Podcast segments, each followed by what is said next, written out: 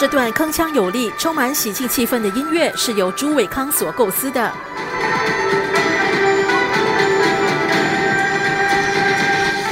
这段音乐是庄艺大游行第四幕表演绚丽当中一段长达十分钟的舞蹈配乐。这段音乐由本地四大种族的音乐组成，并由朱伟康所成立的音乐联盟 Open Score Project 旗下的八名音乐家共同构思和创作。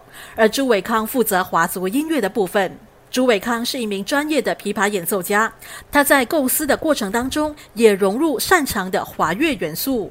今年的主题是绽放嘛？那各种种族的编舞者呢，他们也选了不同的花来代表他们的种族。那华族里面呢，他们的服装都有那个牡丹花的一个主题。那我就想到，哎，既然有牡丹花，那不如就用民族音乐，所以我就用了《牡丹之歌》的一个主题。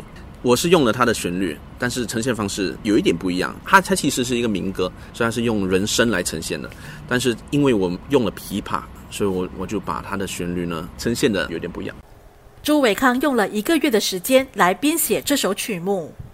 因为我不驾车，所以我 我是骑着那个脚踏车去教课，哪里都骑。所以我每天骑着脚踏车的时候，都在想着这个音乐，让那个想法驰骋在脑中去构思我我所要的音乐的感觉。